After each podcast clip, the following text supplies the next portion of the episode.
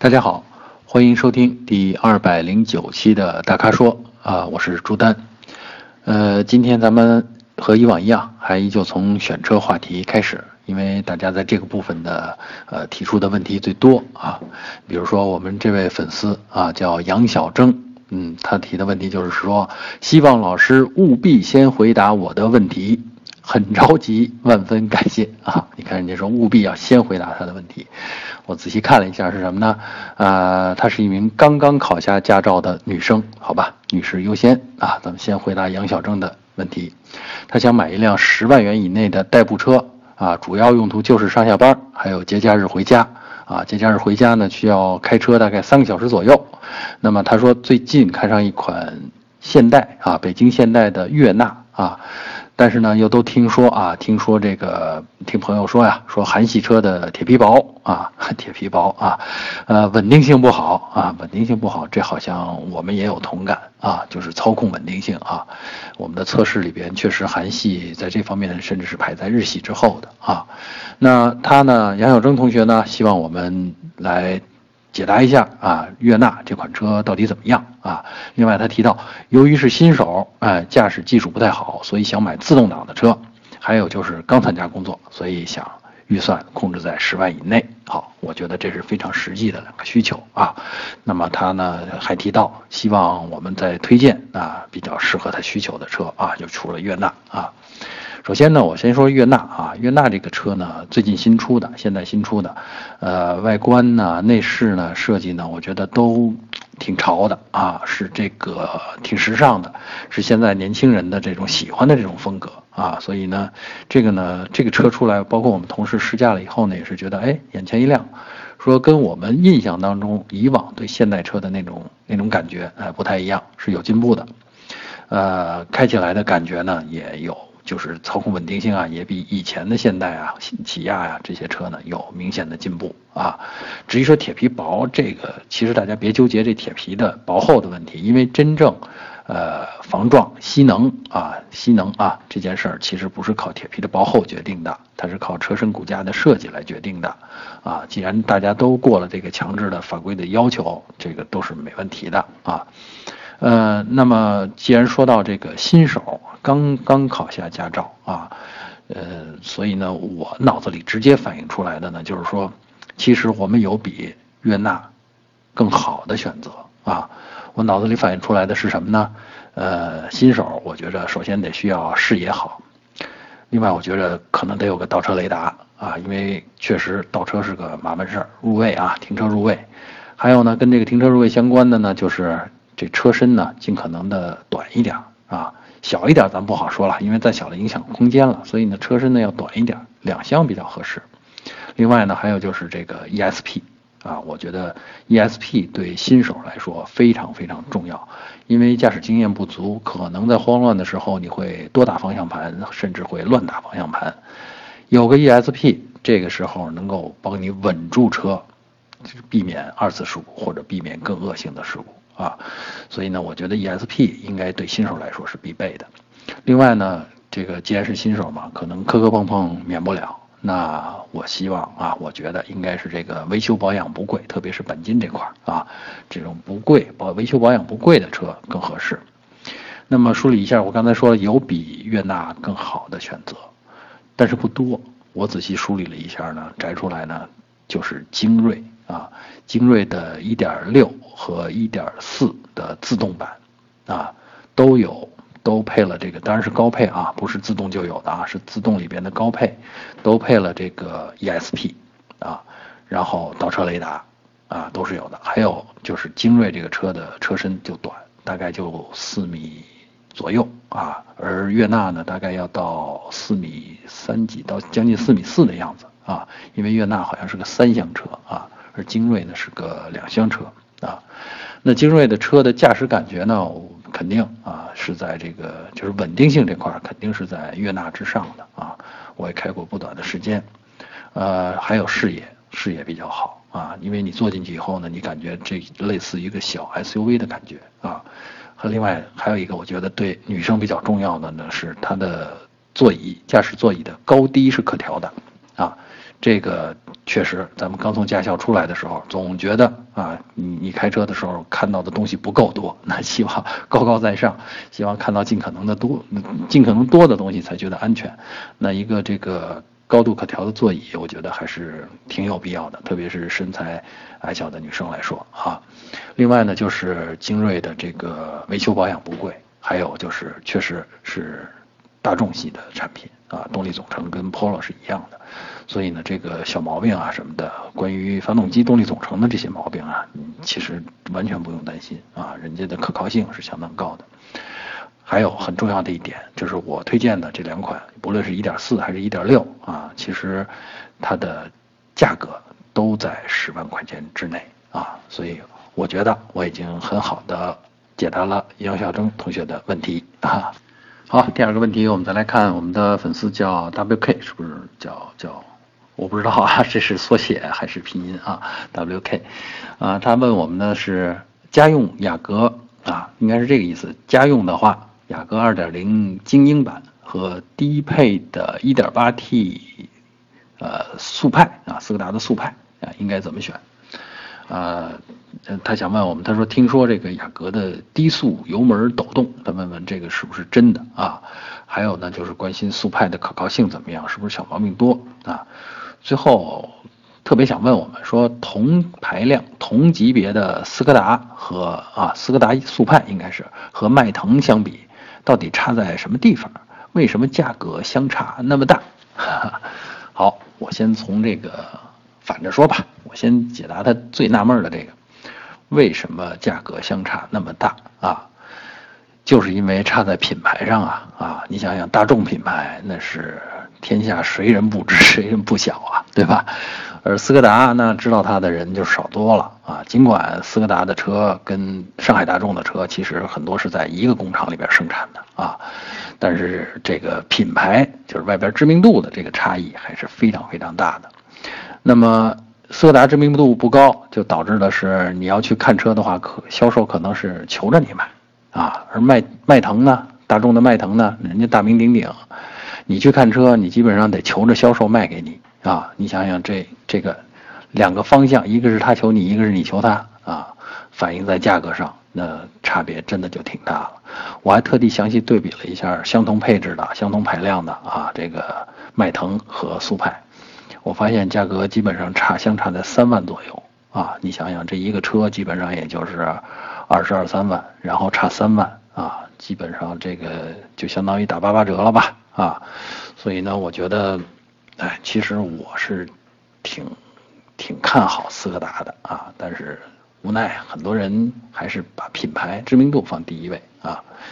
好，这是刚才咱们解释了为什么价格相差这么大啊。咱们再说回正题，你的雅阁2.0精英版和这个低配的 1.8T 速派啊怎么比？呃，我觉得啊，这个两个车是这样，要让我。我选的话，我肯定会选这个斯柯达速派 1.8T，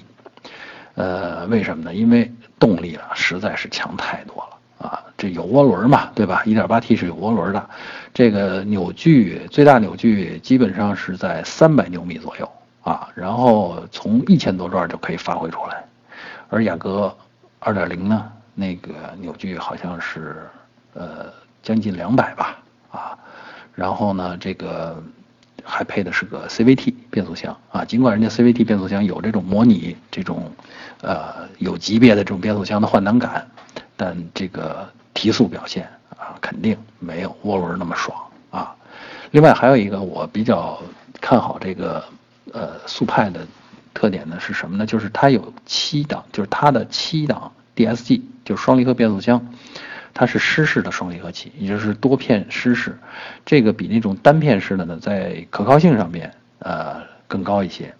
另外呢，在低速时候的换挡的感觉，它更接近于咱们常规的这种 AT 式的带液力变矩器式的这种变速箱，啊，更更自然。就不会在那种一档或二档或者起步的时候进入一档的时候有那种犹豫啊，所以呢，这是我比较喜欢这套就是动力总成，就是 EA 八八八啊，1.8T 的啊，配七档的这个湿式的双离合器变速箱的这种总成，开上去感觉挺不错啊。再说另外一个啊，就是这两款车雅阁和速派，我觉得速派呢，刚才我说了，我比较喜欢速派，我会倾向于选速派，为什么呢？从内饰的质感上面啊，无论是啊摸上去啊，我还说啊，就是呃摸上去和看上去这可能是两种感觉，但是无论是摸上去还是看上去，它的质感都不在雅阁之下啊。呃，还有呢，就是更重要的就是开起来的那种行驶的质感，我觉得它其实也在雅阁之上啊。还有一点挺重要，就是行李箱，行李箱的这个雅阁是这种常规式的三厢式啊，后边有个行李箱盖，而速派呢是可以行李箱盖连着风挡的，整个一掀起来，你想后边是一个类似皮卡式的风这么一个空间，所以你你在码放行李的时候，放大件东西的时候就非常方便。啊，这种实用性也是我比较推崇它的一个原因啊，所以呢，你要问我怎么比，呃，我其实真觉得那个你低速油门的这个抖动，这个这个是是传说啊，是是个案，真的不普遍，呃，可能是被网上论坛里边的一些声音给放大了啊，呃，但是雅阁跟速派相比，我觉得雅阁还是相对平淡一些啊，当然。你要是喜欢那整套的外观或者内饰，比如中控台上的大屏的话，那低配的 1.8T 速派它确实没有没有雅阁那么那么漂亮啊。所以呢，呃，问我的话，哎，我就回答了，这么完了。还有一个补充一点，刚才你问到速派的可靠性，我前面的那个问题说过，同样的。这个大厂里出来的，跟大众的动力总成用的是一样的，好多零部件的配套商也都是同一个体系，跟大众同一个体系，所以大众有什么样的，或者说大众小毛病不多的话，那它的小毛病也不多，好吧？好，第三个问题回答我们的粉丝大懒啊，大懒啊，懒惰的懒，嗯，他的问题是在纠结啊，他说，呃，哈佛，呃，H7 还是汉兰达？啊，他是这样的，他说本人三十多岁，家庭月收入一万多，嗯，手头有二十三万左右的预算，想买一部七座 SUV，那具体需求呢是一年有两三次要带孩子自驾自驾游啊，平时呢是市区使用居多啊。他说，那您说我买这个哈弗 H7L 这样的自主品牌，还是贷点款啊，够着点儿啊，往上够着点儿啊，去买汉兰达的豪华版？啊，他说价格上毕竟相差了十万啊，那么自己纠结的呢，就是说，哎，对国产的这个啊自主品牌的这个耐用度啊可靠性信心不足，然后呢，觉得我们媒体可能对 H7L 的评价啊也不多，所以心里没底啊。呃，我还特地去看了一下这个 H7L 啊，它是这个七座版的 H7，因为通常的不加 L 的话，它是五座版的。那么这七座版的呢，其实轴距没变啊，这个在车身的后部加长了，加长了两百毫米啊。现在车身呢从四米七变到就四米九了啊。当然四米九呢，其实已经比这个汉兰达已经要长出一点了啊。嗯，具体说这两个怎么样啊？我是觉得啊，咱们这么看啊。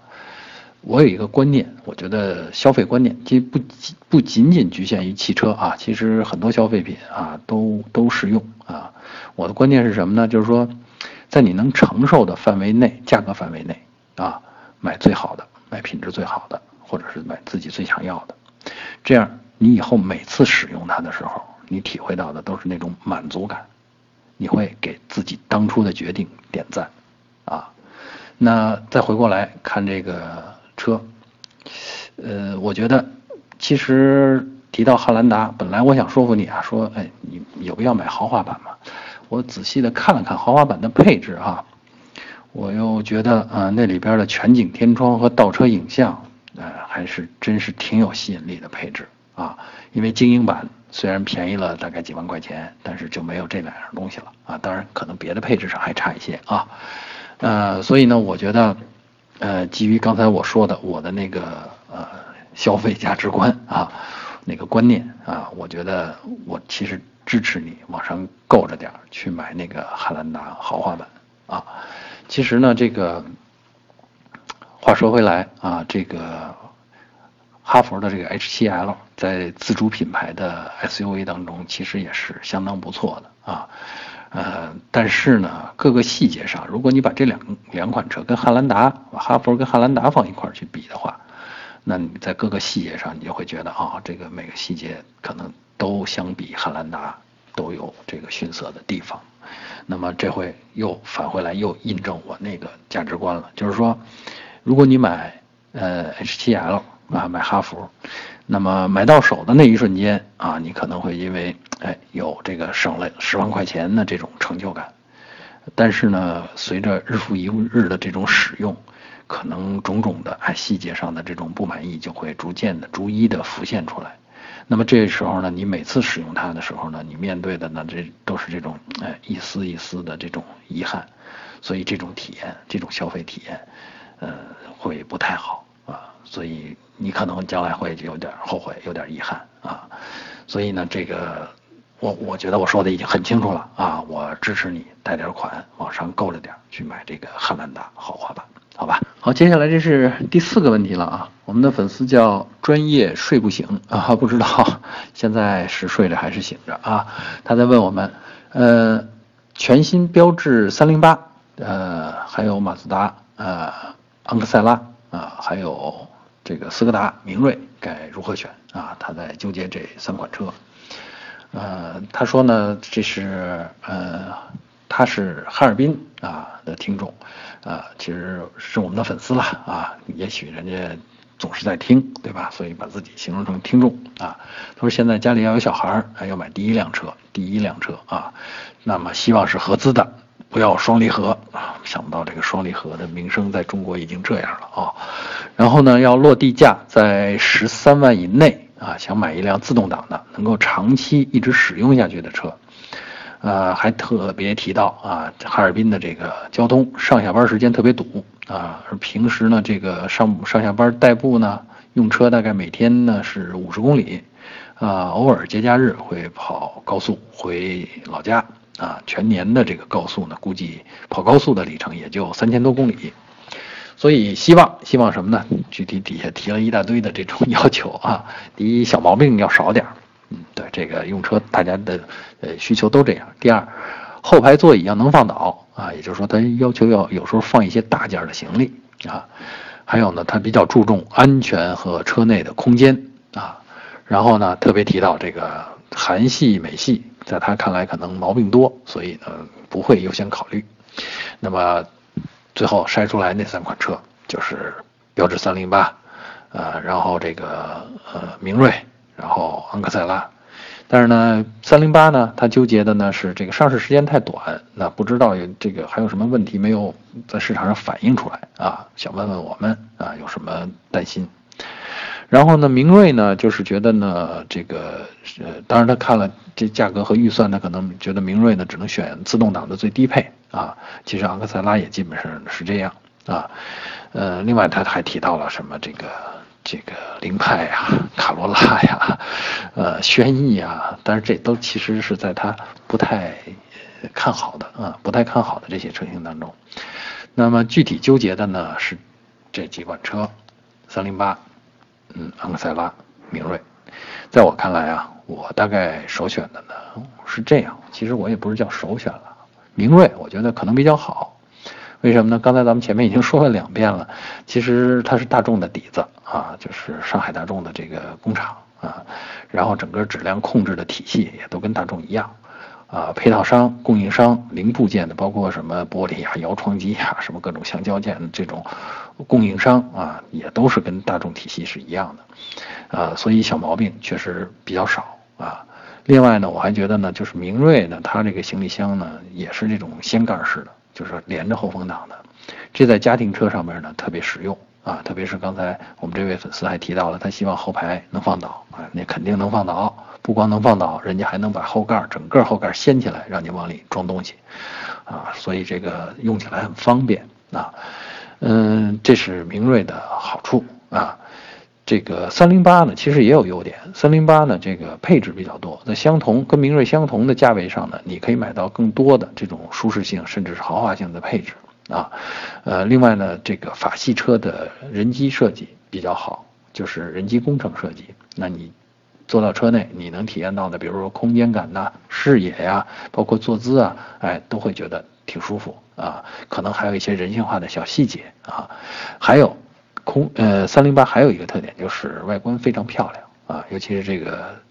全新的啊，这个最新一代的这个三零八，虽然是为中国市场特别设计的这么个车，但是确实外观是，呃，很国际范儿的这种，呃，很很吸引人的这种外观。呃，要说毛病哈，小毛病哈，其实我觉得可能还真是明锐比三零八要少一些啊。三零八的毛病其实不多，而且呢，说这个明锐也好，三零八也好，他们用的其实都是在各自车系上最成熟的那个动力总成，那就是一点六升啊自动呃一点六升的自吸式的发动机，然后配这个自家的这个六档的变速箱，啊，然后这个其实那个六档的自动变速箱呢，也都是之此前在前几代车型产前几代产品上都在用过的，所以呢这个。真的，关于技术上面，嗯，真的没不需要冒什么风险，啊，所以我觉得啊，要让我挑的话，从那三个里边选，我觉得我会选明锐，但是呢，三零八也非常值得考虑啊。好了，下面进入咱们的用车话题啊，刚才说了半天的选车啊，现在说说用车啊，呃，我们粉丝富贵啊，他在问一个关于悬架承受承受力的问题啊，他说。呃，长期在破损较严重的柏油路面上行驶，会不会对汽车的悬架造成损伤啊？然后这个这种颠簸呢，是不是啊？是不是在这个可承受的范围之内？是不是只需要做定期做四轮定位就行？另外呢，他还问，就是多深的坑不会伤悬架啊？比如十厘米的坑，用多少车速啊去过啊不会伤悬架啊？还有呢，他那个。这个这个，呃，提到的，总之啊，是关于这个很揪心的这个悬架过坑的这件事儿，啊，啊，其实我我也是觉得是这样，就是说，因为我也没看到你你具体走的那个路况是什么路况，所以呢，我觉得这要看呢，这个伤不伤悬架的问题呢，要看这个这个你的路面破损或者说你那个坑有多严重啊，长期走这种路呢，肯定对减震器至少哈会对减震器的寿命啊会有影响。寿命会缩短，就是减可能，呃，行驶个这个几万公里，你的减震器就提前的就有漏油了，然后这个减震的效果就会下降了啊。那除了减震器之外呢，悬挂与车体连接的这个各个衬套啊，就是通常说的这个胶套啊，也会缩短寿命，因为在不断的承受这种冲击嘛，对吧？那么面对这种情况呢，其实真的是像他所说的这个，说定期做四轮定位，其实是一个有效的办法。为什么呢？因为做四轮定位的时候，你可以查出，呃，四轮。的就是悬挂它有哪些变形啊导致的车轮定位的变形，那么你就可以在早期检查出说，哎，这个车轮的定位不准了，那么看看悬挂的零部件衬套啊，还是减震器啊，还是悬挂的这种部件本身呢啊有变形或者是有失效啊。那么至于说多深的坑不会伤悬架啊，这确实还得看过坑的时候的车速啊，嗯，有的时候呢这个。这个可能坑不深的时候呢，比如说大概就是几厘米的坑啊，或者这个坑不大的时候，你可能高速过更合适一点，啊，呃，有的时候坑比较大的时候呢，你看坑的直径，这真的没法给你描述说给你一个车速。那总之呢是，让这个车轮柔和的滚动下去，再柔和的滚动上来，这个其实是对悬架的损伤，这个这种情况下对悬架的损伤是最小的。当然，你要保证这种柔和的上下，其实，在现实当中很难，特别是你路面上的这种破损很多或者坑很多的时候，呃，没有真的没有一个好的办法，慢一点吧，就慢一点会好一点啊。这个真的也也也只能这么说了，好吗？好，最后再来看一下我们另一位粉丝叫北九啊。他的问题也是关于用车的啊，是关于全合成机油和半合成机油啊。那么他的问题是说呢，他用的是一五款的宝来啊，自吸的发动机啊，一点六排量。那我估计是那个 EA 二幺幺那款发动机啊，他说该去二保了啊，二保首保二保，那么大概这个里程数应该在一万到一万五千公里之间吧啊，那他说呢准备换全合成机油啊，那他问的是要换这个全合成机油之前要不要洗一下发动机啊？另外说呢这个机器用全合成机油有坏处吗？希望我们解说一下，啊，他没提到半合成机油，那我估计他可能此前用的是半合成机油啊，那么现在想换成全合成机油啊，那首先我觉得这个呃清洗这个事儿啊，其实是一种心理作用，这个机油本身它就有清洗的作用。啊，清洗、密封、润滑啊，这本身啊还有冷却啊，这是机油的四大作用，本身人家就有这个呃清洗作用。很多这个 4S 店或者这个保养店，呃，当然人家还有专用的清洗剂，说咱们把这个以前脏的机油洗下来，再灌进去这个这个全新的机油，可能对发动机更好。但是呢，我觉得那些清洗剂其实也都是要花钱的，而且好像也都不便宜。让你走那么一遍呢，这个我不能说没有清洗作用，肯定有清洗作用。但是这个钱我是觉得花的有点冤。你其实把机油放干净，上次的机油就从油底壳放干净，呃，然后再加新的机油就行。因为真正残留的那一点的所谓的脏机油，其实只有很少很少的一部分。然后你的新机油。加进去以后，它们马上就被稀释，就是脏的这部分啊，所谓就之前的那一部分的机油，也很快就被稀稀释掉了啊。所以呢，我其实觉得单独去清洗啊没有必要啊。另外呢，这个我觉得啊，就是这个 EA 二幺幺这个发动机，呃，在一万多公里、两万多公里用这个全合成啊，肯定是没坏处。啊，只有好处没坏处啊！当然你要注意这个粘度啊，这个如果你的发动机用的里程数比较长了，然后你再用这个嗯全合成机油，因为全合成机油的流动性会更好。呃，如果磨损机器的磨损本身已经比较大了以后呢，它可能会容易产生一些窜油啊，或者机油消耗超量啊这样的一些问题啊。这是，但是如果你在早期就像你在二保的时候，你就要你就去做这个呃换成全合成油，其实呃问题不大啊，不会这个产生那些比如说内部的这种窜油或者超耗机油消耗过量什么这些毛病啊，这个只要搞对了机油排号啊就行，好吧？好，以上就是本期大咖说的全部问题啊，欢迎大家继续在。微社区中向我们提问。如果您想了解更多的汽车资讯和导购信息，那请持续关注我们的微信公众号和车评网。我们下期节目再见。